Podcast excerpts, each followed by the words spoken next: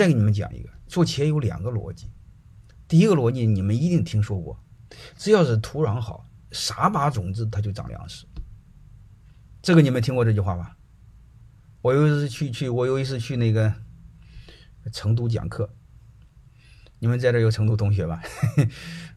晚上聊天的时候，我就听他们讲，成都人当时好多年前啊，他不买好车，都来买那个是奥拓什么车。据说南京人那时候都买那个那个马自达六。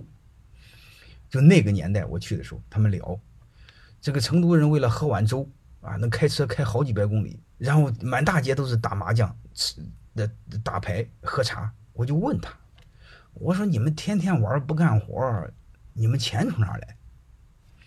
结果他奶奶我那朋友忽悠我，他说院长你们不懂，我们这是天赋之国，啥把粮食，啥把粮食就长庄稼。所以我我到现在我也没听明白怎么回事啊，反正我有点郁闷啊。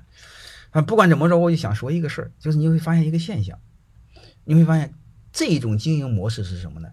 你不用管它，它自己就会长起来，对吧？如果你们看过地球的那个地球片的话，如果现在地球上没有人类，你会发现，你用个三三五十年之后，人类的所有的建筑都没有了，啊，都是原始的状态，这就是自然的伟大，啊，我的理解叫自下而上，你根本不用管它。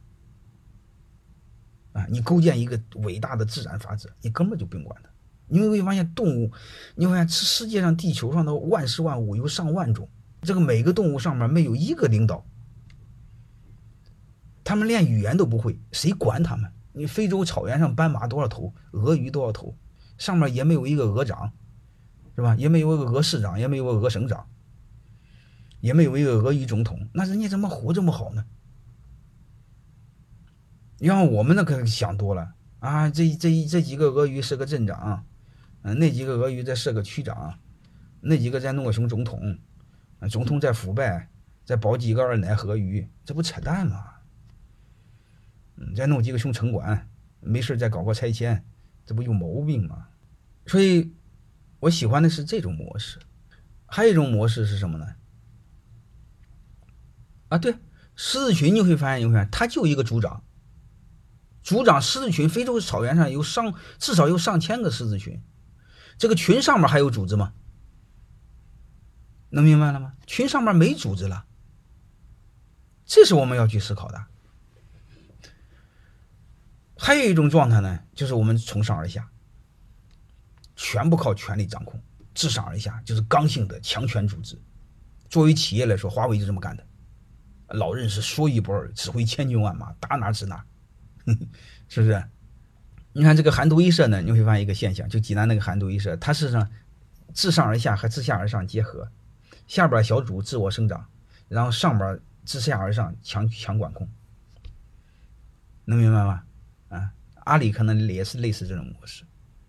所以各位，其实我推崇的，就是老子的思想，无为而治。你根本就不用管，叫大道至简，无为而治啊！对，腾讯就基本上类似这种自下而上。你像那微信就这么长起来的，对吧？这个熊拼多多也是这么长起来的。拼多多最早在黄峥黄峥底下是手底下是个熊游戏，慢慢这么长起来的。